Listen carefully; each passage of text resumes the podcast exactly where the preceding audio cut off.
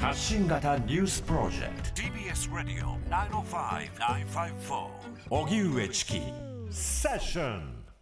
ハマスとイスラエルの攻撃で1600人以上の犠牲。パレスチナ自治区ガザを実効支配するイスラム組織ハマスの攻撃に対するイスラエルの報復攻撃による死者は双方合わせて1600人を超えています AP 通信によりますとハマスはイスラエルがガザ地区の民間居住地に警告なしで空爆を続ければイスラエル人の人質を一人ずつ殺害すると警告。被害は外国人にも及んでいて中東の衛星テレビ局アルジャジーラはハマスによる攻撃でタイやアメリカなど少なくとも48人の外国人の死亡が確認されたと報じています。こうした中アメリカやイギリスなど欧米5カ国の首脳はイスラエルへの揺るぎない結束した支援とハマスのテロ行為を非難するとの共同声明を発表。一方ロイター通信によりますと中東諸国が加盟するアラブ連盟は11日パレスチナ側の要請で緊急の外相級会合を開きイスラエルの攻撃を止めるための方策を協議するということです。水俣病訴訟国が控訴。患者認定の判決に不服。水俣病特別措置法の対象外となった原告128人全員を水俣病と認定し国などに賠償を命じた大阪地裁の判決について環境省が判決を不服として控訴しました。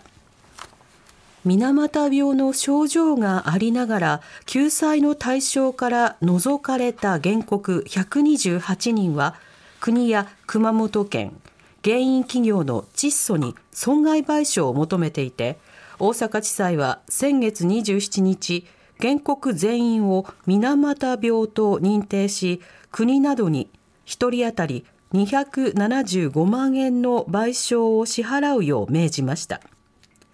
窒素は今月4日付ですでに控訴しています。一方原告側は一審の判決後にも被害者を早期に救済するよう求めていて控訴しないでほしいと訴える声が上がっていましたそれでは水俣病訴訟国が控訴を発表患者認定の判決に不服というニュース、はい、こちらについて公害や環境被害に詳しい大阪公立大学教授余本正文さんにお話を伺います、はいはい、よろしくお願いします。よろしくお願いします。お願いいたします。えっと、まずちょっと基本的な部分からお伺いしたいんですが、水俣病の発生の経緯について改めて解説をお願いします。はい。えーと、あの、水俣病がですね、その公式に確認された年っていうのは1956年って言われてるんですね。これはあの、公式確認とかって言われてますけれども、うん、もうそれからあの数えてももう70年近く、そろそろ70年になるような、まあそういう歴史の長い事件ということになります。はい、で、あの、原因企業はですね、窒素という会社なんですが、えー、そこの工場の中にですね、メチル水銀という物質が含まれていまして、うん、えー、これがその海に流されてですね、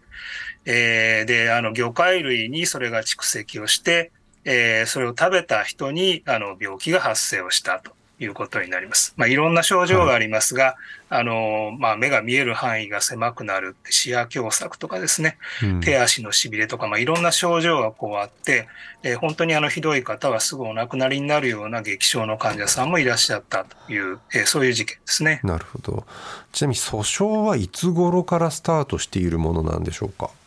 はい、あのいわゆる水俣病第一次訴訟って熊本の裁判は、1969年ですね、はい、にスタートいたしました。これはあのよく言われる四大公害事件と言われるものの一つであります。で、その裁判の判決がですね、1973年に出されて、まあ、この、えー地裁の判決は確定をいたしました。で、はいあの、窒素が被告になってたんですが、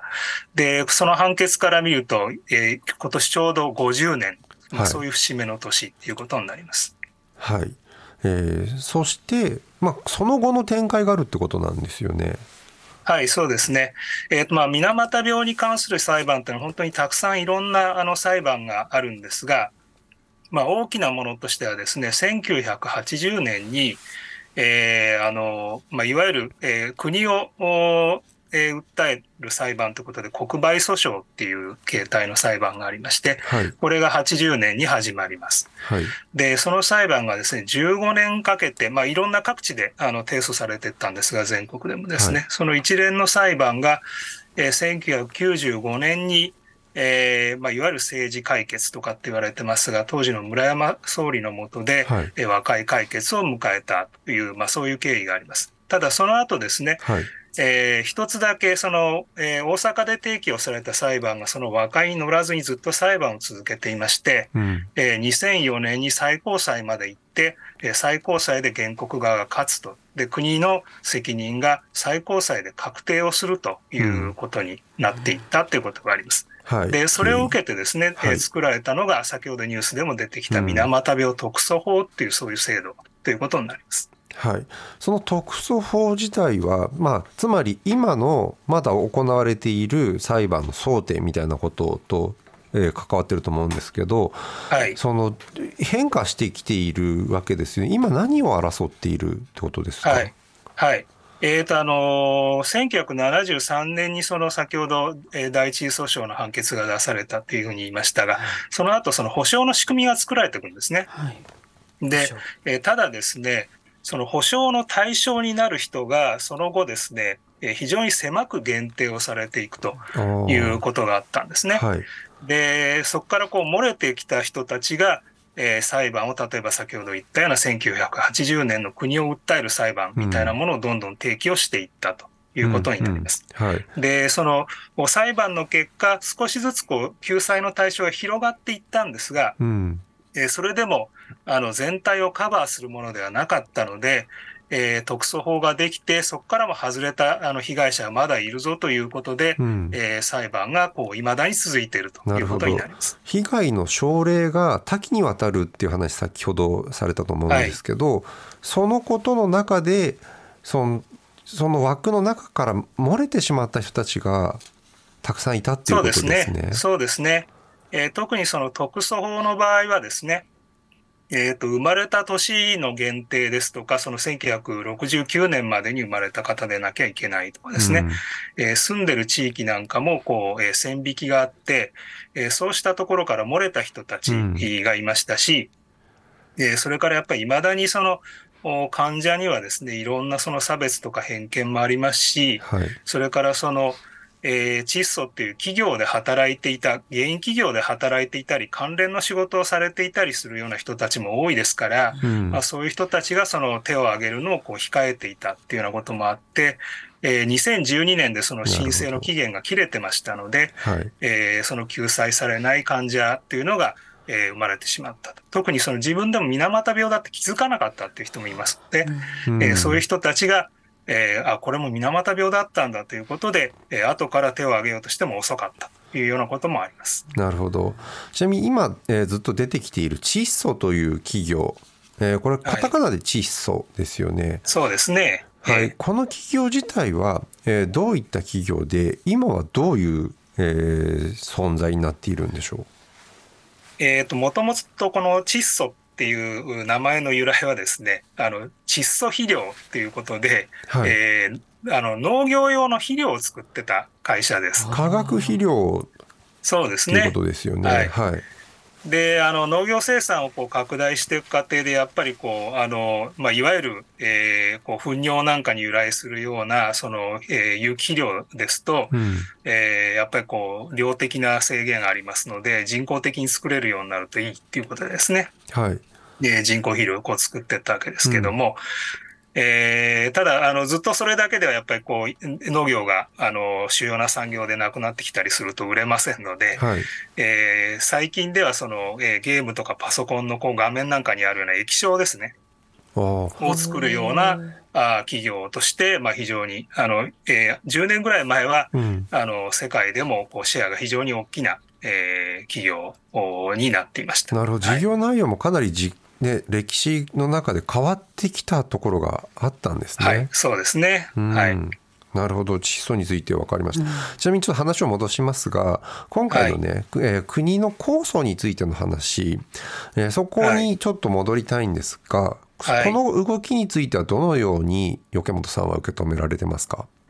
はい、あのまあ、原告の方々の、ね、年齢あのを考えると、今、まあ、平均70歳っていうふうに言われてますけども、もう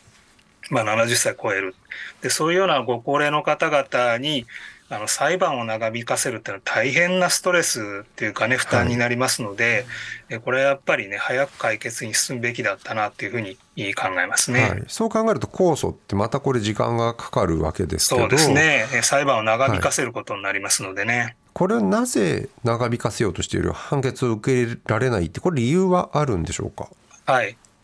えーとまあ、国がですねあの、自分たちがやってきた特措法のやり方がですね、間違ってるってことを突きつけられちゃったわけなんですね、今回の判決でね。はい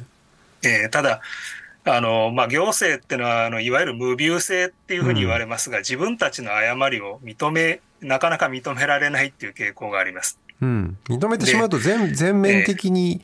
これは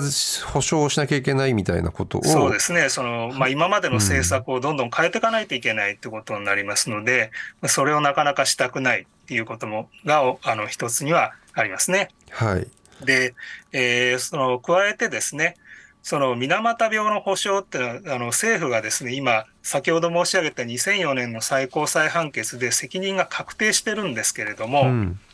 えー国はですね、その保障の第一義的な責任っていうのは窒素にあるっていう姿勢をずっと継続してるんですね。はい、く企業の方の問題であるっていうことですね。はい、で自分たちの責任っていうのを、えーその保障の制度の中ではあの窒素と同じような原因者として位置づけていないっていううことなんですね。はいで窒素がその、えー財政負担を担うっていうことになりますので一企業であれだけのこう負担を追い切れるのかっていう問題があって、うんまあ、今までもその救済対象を絞り込むっていうことが政策的にやられてきたというふうに見られます。その考え方が揺るがないところがあるっていうことですね。そこのところをこう変えてしまうっていうのはなかなか大変なのかもしれないっていうふうに思われるんですね。はい、はい、歴史的な経緯を踏まえて、えーよくわかりました余本さんありがとうございました、はい。ありがとうございましあた。大阪公立大学教授余本正文さんに伺いました。TBS Radio 荻上チキセッション TBS Radio 905 954